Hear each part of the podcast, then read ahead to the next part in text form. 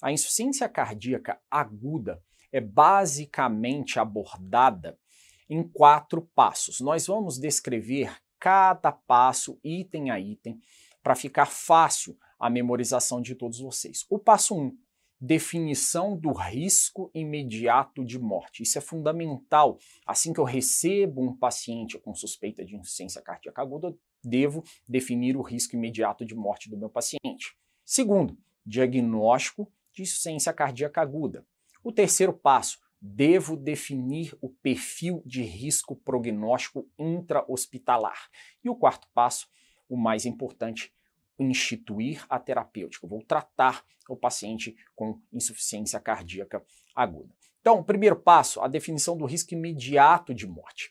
Os pacientes considerados de alto risco eu devo identificar e tratar em até 30 minutos. A abordagem tem que ser rápida e apropriada. Quais são os fatores associados a um risco elevado de morte na insuficiência cardíaca aguda?